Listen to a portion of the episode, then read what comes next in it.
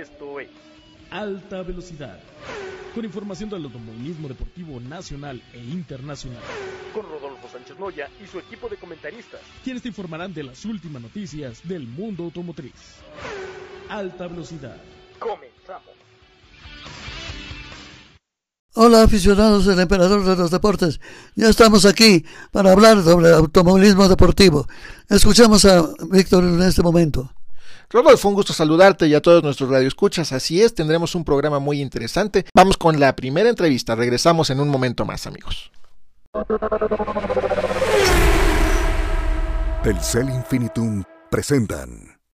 ¿Qué tal amigos de Alta Velocidad Radio? Me da muchísimo gusto saludarlos como cada fin de semana, sobre todo cada fin de semana que hay carrera. Les saluda su amigo Omar Álvarez y ya lo saben, así me pueden seguir en todas las plataformas y redes sociales como arroba el Pit Wall y por supuesto seguir todo lo que hacemos a través de este extraordinario espacio de alta velocidad radio en todas las redes sociales también como arroba alta velocidad eh, TV. El saludo con muchísimo gusto a Rodolfo Sánchez Noya, titular de este espacio, Víctor Uribe en la conducción y por supuesto a toda la gente del staff y a todos los que nos escuchan cada fin de semana de carrera. Terminó la pausa de verano, concluyó el descanso de la Fórmula 1 y este fin de semana se llevó a cabo el Gran Premio de los Países Bajos, el Gran Premio de Holanda 2023. La fecha número 13 de 14, de un total de 14. Recordemos que una fecha fue cancelada en Imola, pero bueno, se eh, realizó la carrera número 13 en, eh, de la Fórmula 1 2023 en el circuito de Sandboard, este legendario circuito de la vieja escuela, el circuito, el segundo circuito más corto del calendario ubicado allá en la provincia de Holanda, en el Mar del Norte. Y bueno, pues se, realizó la edición número 33 de este Gran Premio. El piloto local, el piloto neerlandés, logró su pole número 28 el sábado en la Fórmula 1 octava de la temporada y está a una, solamente a una pole de eh, el récord de Juan Manuel Fangio, el cinco veces campeón mundial en la tabla histórica. La carrera se realizó bajo formato tradicional y bueno, pues eh, Checo eh, volvió a mostrar cierta debilidad, pues es importante mencionarlo y aceptarlo, volvió, volvió a mostrar nuestro compatriota cierta debilidad en la prueba de calificación y tuvo que arrancar en la posición número 7. Se dio, por supuesto, también bajo condiciones complicadas, bajo condiciones climatológicas complicadas, con algo de lluvia y demás, muy cambiante el clima este fin de semana. Pero bueno, pues ese, eh, este eh, fin de semana también vivimos una acción desafortunada con un incidente en, eh, en el Alfa Tauri. Daniel Richardo, el piloto que había sustituido a Debris, terminó contra el muro en las prácticas libres y se rompió la muñeca derecha. Su lugar fue tomado, fue ocupado por el piloto reserva Lian eh, Lawson, o Lawson, el neozelandés se convirtió este fin de semana, eh, este domingo, en el piloto número 775 en arrancar un gran premio de Fórmula 1 y bueno, pues es el décimo piloto de Nueva Zelanda que representa la bandera neozelandesa en la historia de la Fórmula 1, la cual se realizó bajo piso mojado, como mencionaba, y bueno, el inicio de la carrera también nos sorprendió a las primera, primera y segunda vuelta, apenas arrancado y apenas iniciado el Gran Premio este domingo, pues eh, eh, se presentó la lluvia. Checo, nuestro compatriota, fue el primero en ingresar, en parar por neumáticos intermedios y se puso el líder en una acción verdaderamente agresiva e interesante por parte del mexicano y su equipo que lo hicieron bien al principio. Un inicio verdaderamente caótico por la, bueno, como decía, por la inesperada lluvia. Checo lideró hasta la vuelta, más o menos hasta la vuelta 13, cuando regresó a pits por neumáticos eh, de piso seco nuevamente. En la vuelta 16, Logan Sargent, el piloto norteamericano que por cierto eh, arrancó en la posición número 10 y se convirtió en el primer piloto norteamericano en arrancar dentro del top 10, entre los 10 primeros, desde hace 30 años, pero bueno, pues tuvo un desafortunado desenlace el piloto norteamericano pegando o golpeando su auto contra el muro y bueno, pues se desplegó el auto de seguridad. La, con la segunda entrada de Checo eh, Pérez a, a, los pits, Red Bull gestionó eh, con, pinzas en realidad el undercut de Max Verstappen, mueve todo, el equipo mueve todo, el tablero a modo para acomodar las cosas finalmente y lograr, eh, bueno, pues el, momentáneamente el 1-2 y poner a Max Verstappen adelante sin tener que luchar en la pista por parte de ambos eh, de ambos pilotos del de, eh, mismo equipo. Es un gran trabajo al final del día, un gran trabajo eh, el que hace Red Bull. Ya sabemos que, bueno, pues Max Verstappen es el piloto número uno y aunque, bueno, nosotros, los mexicanos principalmente, no estemos tan contentos con esa situación, hay que aceptarlo. Esa es la realidad. Le salen las cosas bastante bien, planea bien, gestiona bien y consiguen lo que quieren. Son el equipo con mayor superioridad de la parrilla actual de Fórmula 1. Ferrari, por su parte, bueno, pues siendo Ferrari, Ferrari siendo Ferrari mal y de malas, Leclerc tuvo que retirar en la vuelta, a la altura de la vuelta 43, después de haber sido superado incluso por el debutante eh, Liam Lawson eh, en el Alfa Tauri. Volvió a llover y todos para adentro nuevamente en la vuelta 61, un caos, nuevamente el caos, Checo perdió la segunda posición con eh, Fernando Alonso, el asturiano, que también realizó una extraordinaria carrera al despistarse en la curva 1 antes de la bandera roja en la vuelta 65. Vino el caos, se desplegó la bandera roja, se detuvo la actividad del Gran Premio de Holanda y bueno, pues debido al, al, intenso, a lo intenso de la lluvia, la pausa fue bastante larga, mucho más de media hora eh, para reparar las barreras Tech Pro. Por supuesto, es muy importante el tema de la seguridad en la Fórmula 1, pero me parece, la verdad, excesivo el tiempo que se toma eh, la Fórmula 1 y FIA para reiniciar la competencia. Eh, por otro lado, bueno, pues se reanudó, se reanudó la competencia ya con neumáticos intermedios de manera obligatoria para todos y con la parrilla relanzada, es decir, lanzada o en movimiento y finalmente pues termina el caótico Gran Premio de Holanda y Max Verstappen logró empatar el récord mundial de nueve victorias de manera consecutiva que ostentaba Sebastian Vettel, ya lo comparten, nueve victorias consecutivas en una misma temporada Red Bull.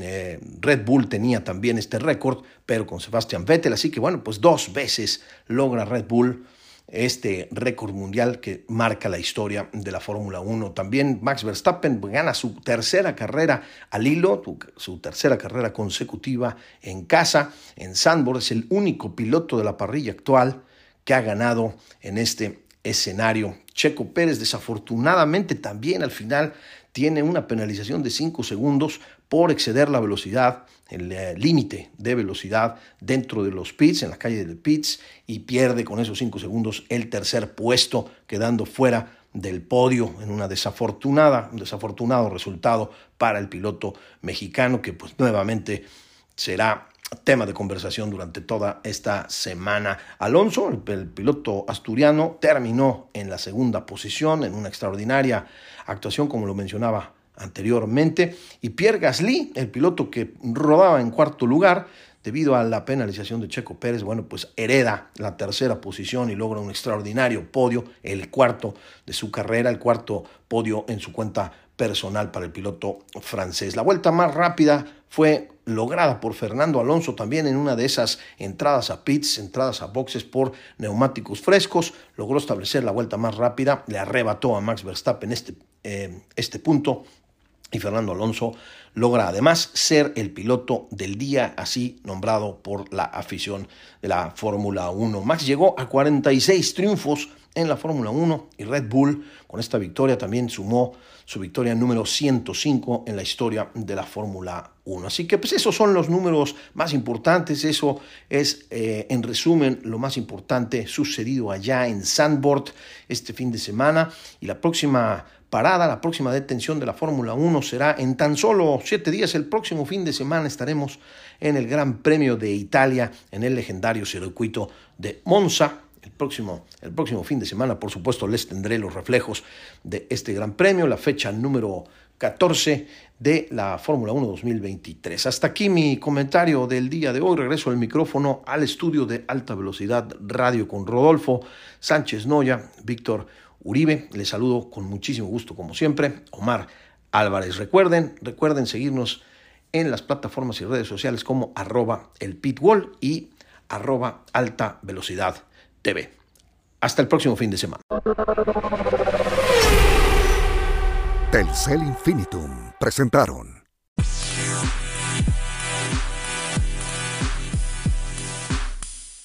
Aficionados a alta velocidad radio, nos encontramos desde San Miguel de Allende, donde estamos en un lanzamiento de la nueva Kia Celtos 2024. Estamos con Rubén Hoyo, que es PR National Manager de Kia México, y nos va a comentar qué es lo que vamos a esperar de este nuevo modelo. Gracias por venir, Sae, gracias por, por acompañarnos en este lanzamiento tan importante para la marca. La verdad es que pues podemos empezar por eh, decirles que Kia Celtos es el SUV, no solo el SUV más vendido de Kia, sino el SUV más vendido en todo el país.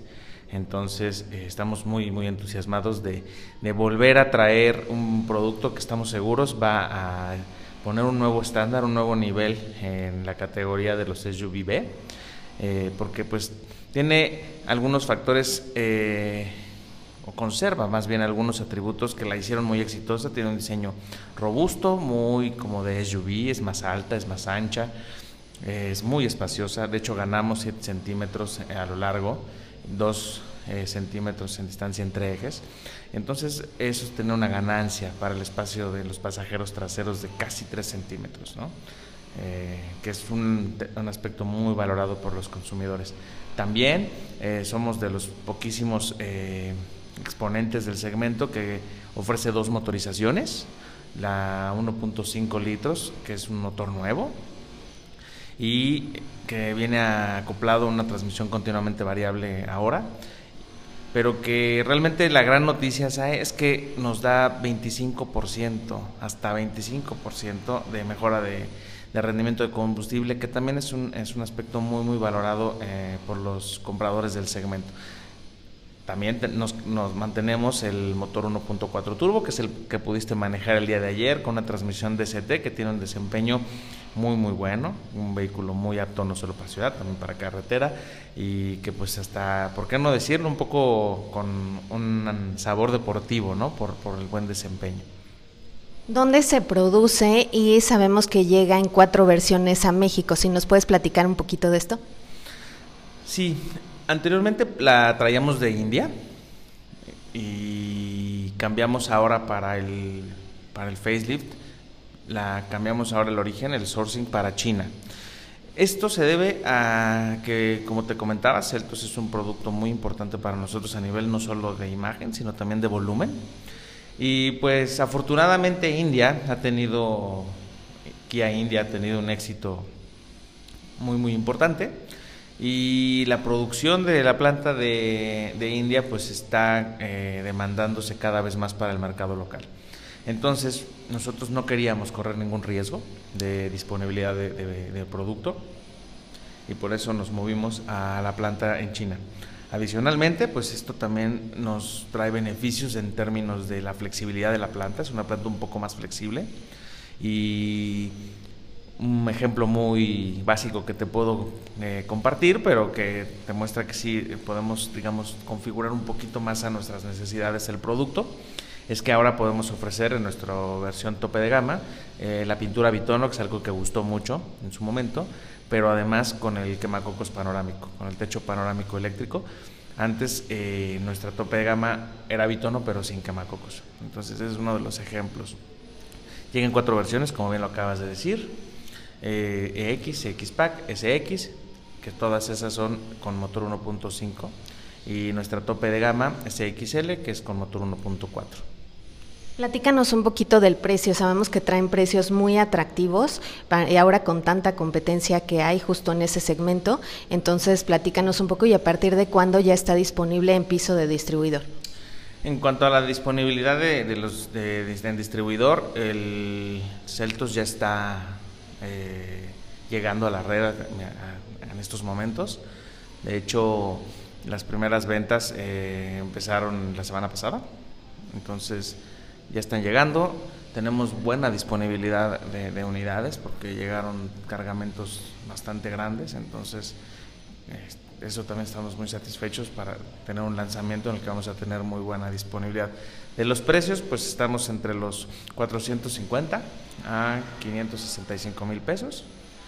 Eh, creemos que, que el incremento en precios es bastante marginal considerando todos los nuevos features que, estamos integrando al, vehículo, como puede ser eh, la doble pantalla de, de 10.25 pulgadas, el techo panorámico eléctrico, en el caso de la versión top, pues las asistencias a la conducción HADAS, que, que ustedes tuvieron oportunidad también de probar un poco ayer, como el arte colisión frontal, el, el, el, Keep Assist, que es el que te mantiene en el carril, el crucero adaptativo con Stop and Go. Entonces tenemos una suite de tecnologías ya muy completas.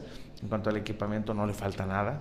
Apple CarPlay, Android Auto inalámbricos, tenemos cargador inalámbrico, climatizador de doble zona, salidas para los pasajeros traseros, puertos USB-C.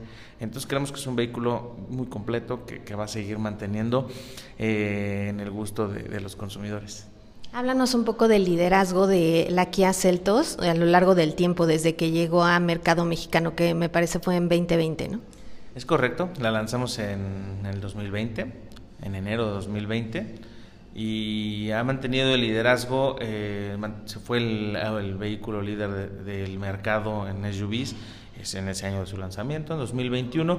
En 2022 fue segundo lugar general de, toda de todo el mercado, líder de su segmento, y otra vez en lo que va de 2023 al cierre de, de julio, eh, seguimos con liderazgo. Entonces, eh, ¿Por qué fue líder? Pues eh, creemos que es esta combinación que te comentaba de haber aportado este diseño más como de SUV. Si tú te acuerdas, en 2020 los SUVs del segmento B, buena parte de ellos, no parecían SUVs, parecían como un hatchback levantadito o con una estética un poquito más como aventurera, pero no tenían esta, esta pinta o esta apariencia real de SUV. Celtos trajo eso, fue un vehículo más grande en su momento también y aportó aspectos de tecnología que eran inéditos para el segmento. Teníamos una pantalla de 10.25 pulgadas táctil, teníamos eh, los asientos enfriados, ventilados, teníamos faros full LED y el motor 1.4 turbo. Entonces yo creo que todas, y seguridad desde, desde las versiones base, todas las versiones desde la entry llegaron con 6 bolsas ABS y control de estabilidad que en su momento tampoco era algo estándar en la categoría. Entonces yo creo que esa combinación de todo, y además con un precio muy competitivo, hizo que, que Kia Celtos se posicionara rápidamente como el líder. Y ahora con esta actualización, en donde no perdemos todos esos valores que, hicieron líder a Celtos y además agregamos nuevos features y más tecnología y un diseño más refinado y un mejor interior eh, con mejores acabados, una dinámica de conducción mucho, mucho más eh, refinada pues creemos que vamos a seguir, estamos confiados en que el público nos va a seguir favoreciendo. Antes que nada, muchas gracias por la invitación aquí a San Miguel de Allende. Ya tuvimos la oportunidad de manejar el vehículo el día de ayer y nos encantó. El espacio interior es increíble y además la sentimos muy ligera y, y me gusta mucho el tamaño, ¿no? También, que no es ni grande ni nada, entonces fácilmente manipulable y fácilmente para estacionarse y todo. Entonces te agradecemos la invitación y de, sabemos que en la versión tope de gama vienen siete colores. ¿Cuál es tu preferido? Pues la verdad es que fue una discusión bien interesante ahí en la oficina. Cuando vimos el color este que pudieron ustedes ver, el Pluton Blue, que es uno de nuestros dos nuevos colores, el otro se llama Pewter Olive, es un verdecito como verde botella. Eh, pues no, no, algunos se les gustaba, algunos no tanto. Eh, en fotos se ve de una manera, en vivo se ve de otra. Pero creo que creo que este Pluton Blue fue mi color favorito ahorita que, estamos lanzando. Digo, la verdad es que en blanca siempre me ha parecido que se ve muy elegante, pero me gustó el Pluton Blue. Muy bien, Rubén, muchas gracias por esta entrevista. ¿Algo más que deseas agregar? No, nada, al contrario, gracias a ustedes por acompañarnos. De verdad valoramos mucho que, que, siempre estén acompañando a la marca en todas las noticias y pues vamos a seguir teniendo muchísimas eh, novedades y esperamos seguir contando con su presencia y con su apoyo. Con mucho gusto, devuelvo los micrófonos a cabina. Adelante.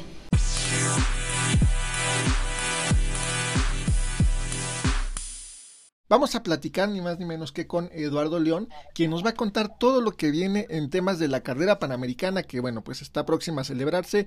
Y Rodolfo, te dejo con Eduardo. Gracias. Eduardo, ¿cómo estás? Muy bien, muchas gracias. Aquí acabamos de hacer la presentación ¿cuándo? panamericana. ¿Cuántos años tiene de existir la Panamericana? Eh, mira, más que nada, este, ya son 36 años de celebrarla en forma consecutiva y, y cada vez está mejor, cada vez hay más entusiasmo por parte de pilotos, de las autoridades y de las ciudades a las que visitamos. Mi querido Eduardo, vas a recordar mi infancia, cuando mi padre me llevaba junto con la familia a la Marquesa para ver pasar la Panamericana, con la cual se inauguró con el presidente para que le diera un aviso de que en México se tenía la conexión de frontera a frontera. Fue interesante. ¿Y qué año fue esto? Pues tú nos acompañaste en dos ocasiones, una vez hace 17 años, si no me equivoco, y hace 14, y nos acompañaste hasta la meta en Nuevo Laredo, tengo entendido. Eh, pero como tú puedes apreciar, no ha perdido ese, ese espíritu de, cariño de nuestra gente, de afición, de pues todas las autoridades que intervienen, comenzando por la Guardia Nacional, Secretaría de Marina, ahora arrancamos en Veracruz, en fin, y ahora como meta final tenemos a Monterrey que está de moda en el mundo del motor. Yo me recuerdo que cuando fuimos a la carretera de, Puebla, entramos por una, ca- una calzada y era yo muy chico en ese entonces, pero como me porque se escuchaban los ruidos de los motores. ¿Cuántos motores eh, se habrán hecho rodar en México Panamericana? Mira, te voy a dar un dato este, para que más o menos nuestro público entienda el, el interés que existe por Panamericana. Cuando nacieron los Studebakers que corren en Panamericana, su motor desarrollaba 98, 100 caballos. Los actuales andan en 620, Rodolfo. ¿Y cuánta gente interviene para organizar este evento de tanta tradición? arranca Panamericana colaboran conmigo más de 120 elementos entre controles, médicos, la gente de cronometraje, en fin, toda una organización porque tengo que manejar hotelería, catering, todo es eso y pues van aquí, el público de la capital va a tener oportunidad de verlo el tercer día de competencia. Arrancamos el día 13 de octubre en Veracruz. Nos vamos a Oaxaca, de Oaxaca, México. Estamos el 14 llegando aproximadamente a las 5 de la tarde a Bellas Artes para irnos al otro día al Autódromo Nuevo de Lerma y de ahí continuar a Querétaro. Fantástico, fantástico. Tenemos a Víctor en la línea telefónica que tiene unas preguntas más que hacerte. Adelante, Víctor, te escucho. Claro, Rodolfo. Oye, Eduardo, cuéntanos un poquito cómo, bueno, ya hablaste un poquito del, arranque de, de esta competencia. Cuéntanos un poquito cuántos pilotos esperan, cómo, cómo ven la participación para este año. Muy bien, aproximadamente 65 tripulaciones en la carrera y 22 en lo que le llamamos el tour. Y pues muy reñido porque ya se construyeron dos o tres Studebakers más en manos de pilotos muy experimentados como el campeón nacional y campeón internacional de rallies, el señor Ricardo Triviño, como Benito Guerra, a- el señor Damirón, en fin, hay, pilotos de muy buen nivel que, que pues, lo- la convierten en muy competitiva la Panamericana. Es un espectáculo que, bueno, pues nadie se puede perder, ¿no? Creo que tocan muchas ciudades y mucha gente tiene la posibilidad incluso de viajar a alguna cerca, otros pues simplemente ya están en la ciudad y simplemente tienen que salir a las calles a, a apreciar el paso de la Panamericana, a ver los banderazos de salida, que son momentos muy emotivos y bueno, pues que en realidad no tienen un costo para el público, Eduardo. En lo más mínimo es un evento gratuito y como ya lo precisas, llegamos a las plazas principales de, de cada entidad, lo cual lo convierte pues en una feria, una feria rodante, es toda una, ¿qué te puedo decir? Un símbolo de alegría para nuestra gente porque esos coches no fácilmente los ven a diario. Y con esos pilotos, ¿no? También creo que eso es un plus. Exactamente, pilotos de todos los niveles y como ya sabes han participado con nosotros figuras del espectáculo como el grupo musical de Pink Floyd que nos dedicó en 93 un, un video que se vendió muchísimo. Ellos son muy aficionados a Panamericana y al automovilismo en general. Oye, Porsche tiene una participación importante, ¿verdad? Andan ellos también con algún festejo por ahí. No, afortunadamente ya es el quinto año que tenemos a Porsche como patrocinador oficial. Son los autos oficiales de Panamericana y en la reciente celebración de, del de 2023 se subastó el Porsche Panamericano que nos hizo en el honor de realizarlo en Stuttgart, Alemania, para que se rifara y se subastara en México. Pues muy interesante. Rodolfo, ¿alguna pregunta extra? Sí, ¿cuánto costó ese automóvil que se vendió? Y si hay damas manejando en esta versión. Pues mira, Ricardo ya, ya participó con nosotros hace nueve años y ganó la carrera le ganó a Michelle por un total de seis segundos al final de la competencia, pero ahora la tiene un poco más complicada porque viene Benito Guerra, ya el señor Damirón está estrenando motor en su Studebaker, en fin, ahí tenemos a, la tripulación de los Domínguez de allá de, Oaxaca que también son muy experimentados, Doc Mocket en móvil, en fin, hay gente de muy buen nivel. Bueno, pues le agradecemos esta entrevista. Estamos listos para que tú nos digas cuándo podemos hacer una información de esta carrera fantástica que ha sufrido tremendo, espectacular y que es fantástica. Nuevamente. Gracias, Eduardo. No, gracias a ti, Rodolfo. Gracias a todo tu equipo. Y estén pendientes en nuestras redes sociales www.lacarrerapanamericana.com.mx Ahí está pormenorizado todo lo que va a pasar, las tripulaciones, el recorrido, todo ahí lo tiene a la orden y nuevamente gracias al programa por la entrevista. Muy gracias. Víctor, continuamos contigo. Muchas gracias Eduardo, gracias Rodolfo, pues eh, regresamos después de una pausa amigos.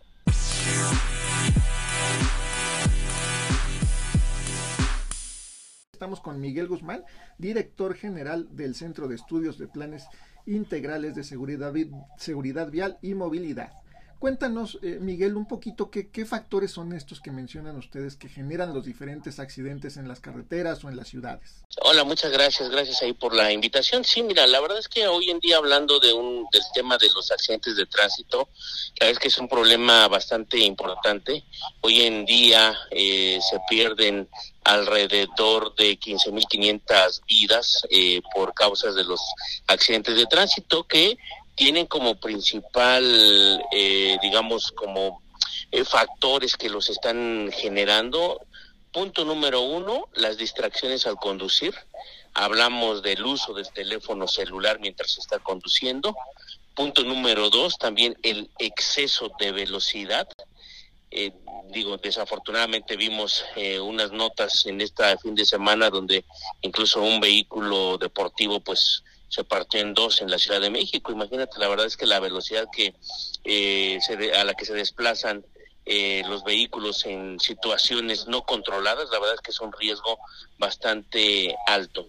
Y el tercer factor, digámoslo de manera general, también es la combinación del alcohol con el volante. Entonces, son tres factores que hay que tener muy en cuenta que se siguen presentando en, desafortunadamente y que vienen dejando pues esta cantidad de, personas tanto lesionadas como muertas y gente que va de los 16 a los 29 años de edad, es gente en edad eh, productiva, en edad en la que todavía pues tienen eh, pues una vida por delante eh, y, y, van empezando pues muchas veces a conducir o a salir a la calle, ¿no?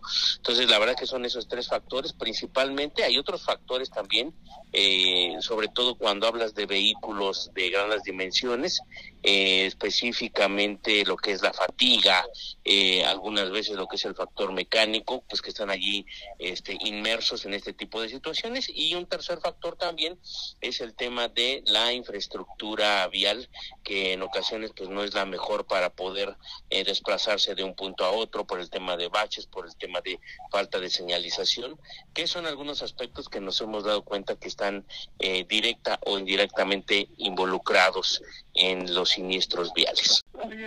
Creo que hay casos muy importantes que se puede hablar de, este programa en adelante, si usted nos hace favor de apoyarnos y, y, trabajar, porque son el mismo tipo de accidentes, lo que sucede, chofer que se durmió, camión que se reventó una llanta, y tú ves las llantas y tienen tres, cuatro tipos de llantas viejas, feas, no hay un control de vehículos para que se más? Eh, mira, eh, hay ciertas normas que se deben de, cumplir. Está la norma precisamente de, inspección físico-mecánica de los vehículos, eh, pero creo que lo más importante aquí es la aplicación de la norma, la aplicación del reglamento. Los reglamentos, las leyes están hechas, pero falta la aplicación precisamente de todas estas leyes, de todos estos reglamentos por parte de las las autoridades correspondientes, ¿no? De hecho, eh, precisamente el próximo martes y miércoles en, un, el próximo Congreso de Seguridad Vial y Movilidad que tendremos con la Guardia Nacional, ahí tendremos la oportunidad precisamente de expresar este punto de vista, porque sin duda es importante que se tenga una supervisión importante eh, del cumplimiento de la ley en temas mecánicos, físico-mecánicos, pero también en el tema de la conducción y el respeto a las normas de tránsito por parte de la autoridad. Es importante que también eh, nosotros como usuarios conozcamos eh, tanto el tipo de llanta como las características y condiciones de las mismas. Recuerden nuestros amigos automovilistas, primero, eh, revisar la presión de las, de las llantas. Eh, esto háganlo mínimamente una vez a la semana. La presión de las llantas es diferente para cada uno de los vehículos. Les recomiendo vean el ponte central izquierdo. Regularmente ahí viene la presión a la que deben de ir las llantas o a veces en la parte trasera del tapón del, del combustible. Ahí viene bajo qué condiciones eh, es decir, si va solamente una persona, tres, cuatro, cinco personas, qué presiones la, la de las llantas debe de, tener eh, para cada tipo de llanta y cada tipo de vehículo. Eh, igualmente para los vehículos de carga hay neumáticos direccionales, neumáticos de tracción y sobre todo para todos los conductores deben siempre de verificar que el dibujo de los neumáticos esté en óptimas condiciones.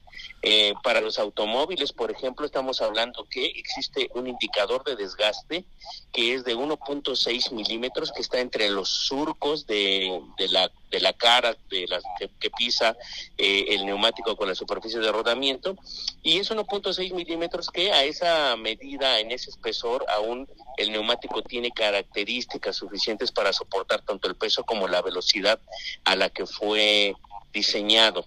Igualmente para los camiones, los camiones estamos hablando de mínimo medio centímetro, 5 milímetros que puedan tener todavía de espesor para que puedan cumplir con eh, las características, sobre todo en los vehículos de carga, eh, con características de soportar el peso y la torsión de los neumáticos. Entonces es importante que todos nuestros amigos conductores conozcan las características de sus neumáticos y siempre traerlas eh, con la presión pues lo más adecuada que se pueda.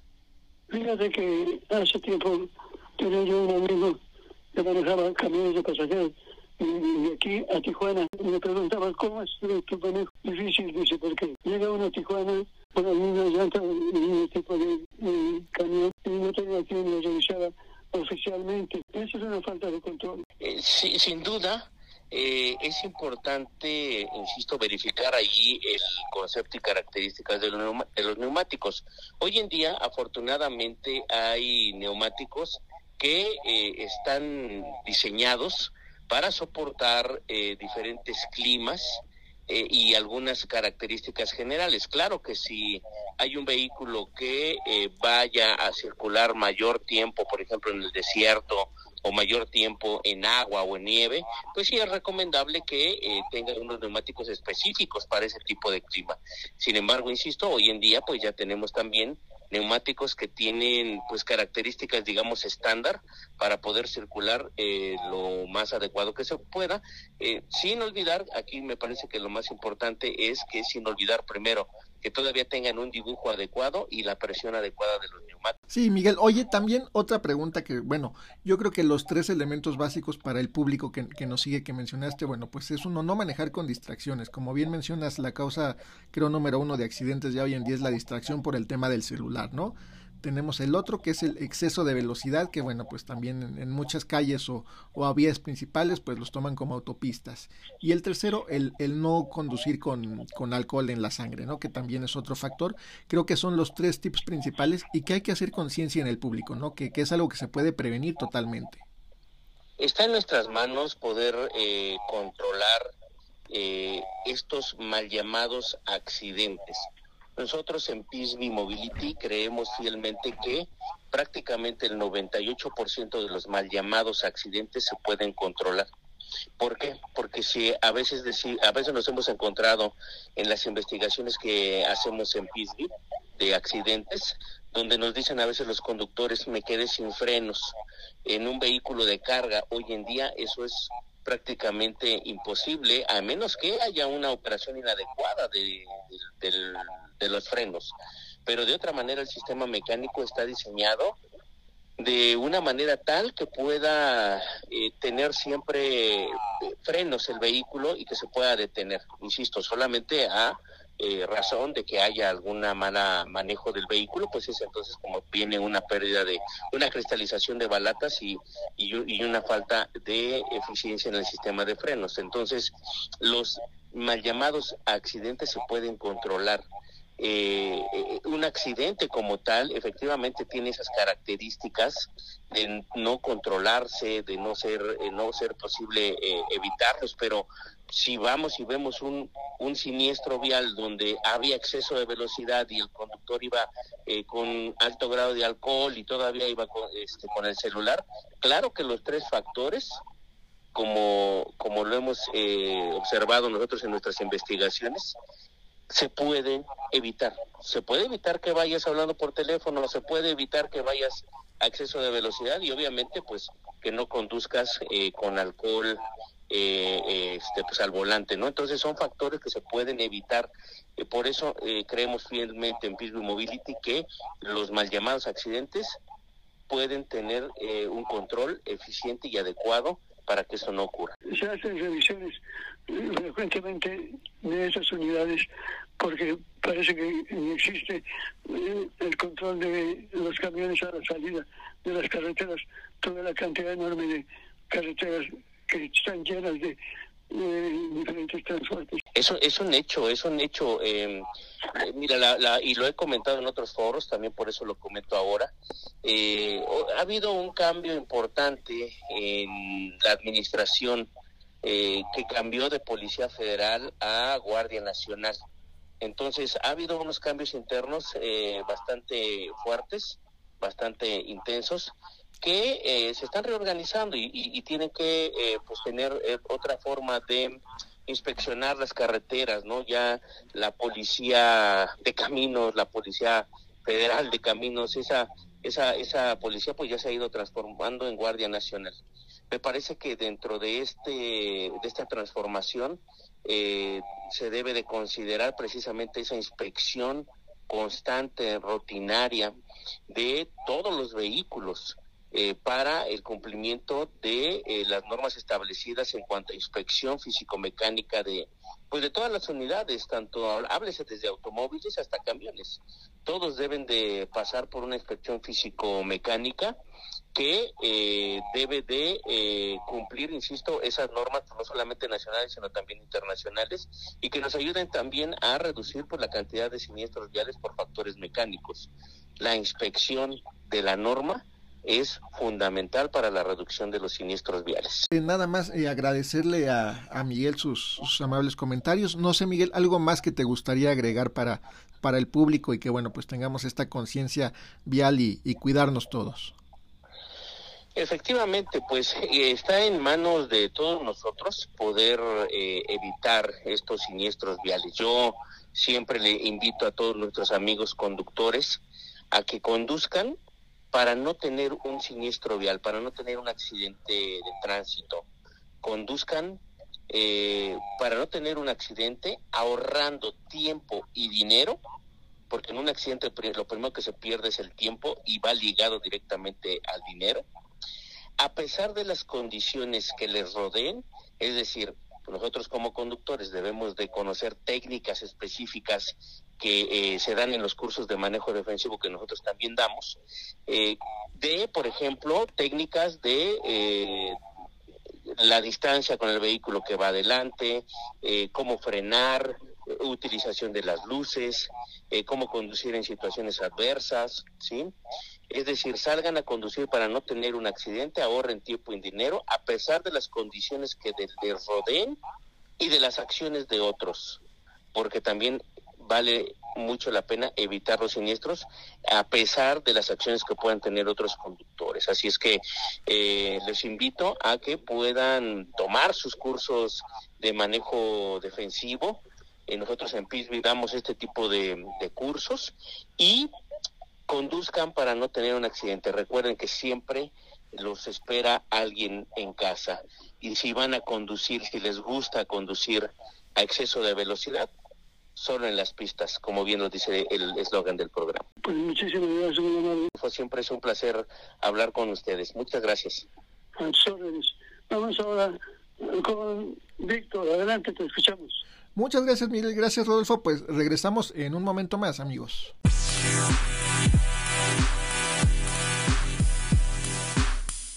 Y hemos llegado ya al fin de nuestro programa el día de hoy. Recuerden, hagan su automóvil un deporte, no un peligro. Y hasta la semana próxima. Un abrazo para todo el público que nos ve y escucha. Eso es todo por hoy. Pero sigue las novedades del mundo automovilístico con Rodolfo Sánchez Loya en Alta Velocidad TV. Tienes una cita este próximo lunes a las 8 de la noche por el canal AM Sport. Alta Velocidad TV. Te esperamos.